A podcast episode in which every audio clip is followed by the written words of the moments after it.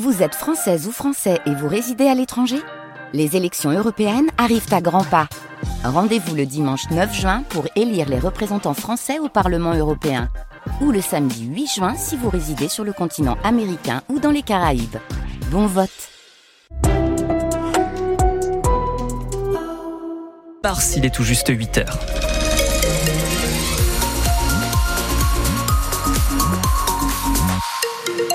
L'information, Morgane Clarefait. Mais le côté météo, on va voir un ciel couvert hein, pour la journée. Oui, avant le retour euh, de nuages et de pluie, surtout cet après-midi. Et pour les températures de ce matin, vous comptez déjà entre 5 et 9 degrés. Au meilleur de la journée, on attend jusqu'à 15 degrés premier anniversaire d'une mesure qui doit limiter les meublés de tourisme en Pays Basque. La compensation est entrée en vigueur il y a tout pile un an. Alors son principe, dans 24 communes, il faut maintenant créer un logement à l'année de la même taille et au même endroit que tout nouveau meublé de tourisme loué plus de 120 jours. Euh, bonjour Simon Cardona. Bonjour. Alors on est un an après, en mars 2024. On peut déjà mesurer euh, les premiers effets. Hein. Et oui, il n'y a que deux personnes qui ont réussi à faire valider leur meublé de tourisme avec la mesures de compensation, une à Hondaï, une à Biarritz, car désormais, vous l'avez dit, pour proposer un meublé de tourisme plus de 4 mois par an, il faut aussi proposer un deuxième local qui sera lui loué à l'année, de surface équivalente et qui n'est pas déjà un logement, tout ça dans la même commune. Résultat, cette règle très compliquée a refroidi les investisseurs immobiliers. L'association ALDA, qui a milité pour cette mesure, se dit satisfaite grâce à un chiffre très parlant. En 2022, on comptait plus de 4600 transformations en meublé de tourisme.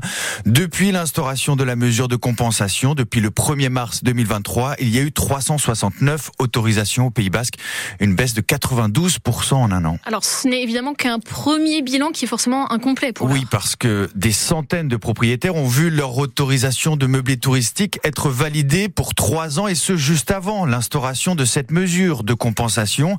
Il faudra donc attendre le 1er mars 2026 pour avoir une vision globale du nombre de meublés touristiques libérés. Merci Simon Cardona pour ces précisions. À noter que la demande de logement hein, augmente toujours en Pays Basque, 15% de plus ces deux dernières années. Et on va d'ailleurs en reparler juste après le journal avec notre invité. Jean-René Etchegaray, le président de la communauté d'agglomération, qui sera notre invité dans un peu moins de 10 minutes. Et vous, est-ce que vous voyez déjà hein, les premiers effets de cette mesure compensatoire ou est-ce que c'est toujours l'enfer pour trouver un logement à l'année chez nous au Pays Basque? Appelez-nous, on en parle ensemble au 05 59 59 17 17. Du changement également sur nos réseaux de bus basques l'an prochain. Oui, trois entreprises ont été euh, désignées hier par le syndicat mixte des transports en commun jusqu'en 2032. La RATP Dev s'empare du marché sur toute la côte. C'est unifié désormais. Transdev SA et Heroacbat se partagent le reste. L'objectif, c'est presque un tiers de dessert en plus à terme. Il y aura dès janvier un quatre nouvelles lignes de bus, notamment vers Garassi. Des permanences pour les agriculteurs en difficulté à partir d'aujourd'hui à la sous-préfecture de Bayonne. Ce sera chaque jeudi hein, de 14 à 17 heures sur rendez-vous. Mesure promise par le gouvernement qui ne, qui ne suffit visiblement pas puisqu'une action coup de poing est encore en cours ce matin. Une centaine de membres de la coordination euh, rurale sont près de l'Arc de Triomphe. Ils ont déversé des bottes de foin. Certains ont été euh, interpellés. Tout ça alors que le salon de l'agriculture se poursuit dans la capitale. Un hommage à Didier Lafitte, 40 ans après sa mort. Ses proches et des militants basques se réunissent ce soir à Saint-Jean-de-Luz, ville de ce membre d'Iparetarac tué le 1er mars 1984 par la police Iban Sareta. Jeudi 1er mars, 20h, quartier des Arènes. Gabi Mouesca et Didier Lafitte sont dans une Diane Citroën. Le premier est un militant en cavale d'Iparetarac, le second son chauffeur. Ils ont rendez-vous avec un trafiquant d'armes qui en aurait informé la police. Un coup de feu de l'inspecteur abat dans le dos, le chauffeur non armé en fuite. Gabi Mouesca est interpellé. La police plaide la légitime défense. Les militants parlent d'une exécution. Bien qu'Iparetarac ne commette pas d'attentat mortel délibéré, les morts jalonnent son existence le meurtre de deux CRS à Baïgori lui sont attribués en 82. La mort d'un gendarme à Léon dans une fusillade en 83. Ika compte aussi ses morts. Deux militants dans la manipulation de leurs bombes, Chomin Olagaray et Ramucho Ruiz en 1980. La disparition de Jean-Louis Popo, l'art à Léon toujours. Il y en aura d'autres. Le matin même de la mort de Didier Lafitte, Jean-Pierre Leiba, jeune cheminot, est tué à Handaï par les paramilitaires espagnols du Galles, groupe le plus meurtrier de ces années de plomb ici. Il paraît Tarak qui n'a jamais annoncé hein, sa dissolution officiellement malgré une trêve à la fin des années 90. Hommage donc à Didier Lafitte à 19h, place Louis XIV à Saint-Jean-de-Luz. Le nombre de prisonniers en France atteint un nouveau record, plus de 76 000 début février, avec une bonne partie qui dort donc sur des matelas au sol. À Bayonne, c'est le cas d'un sur deux quasiment, avec 147 détenus à la maison d'arrêt pour 75 places. Un joueur du Biarritz Olympique condamné pour des violences conjugales. Zakaria El Fakir, pilier de 27 ans, vient d'écoper de 4 mois de prison avec sursis. Le tribunal de Bayonne l'a reconnu coupable de violences répétées sur son épouse de 2016 à juillet dernier.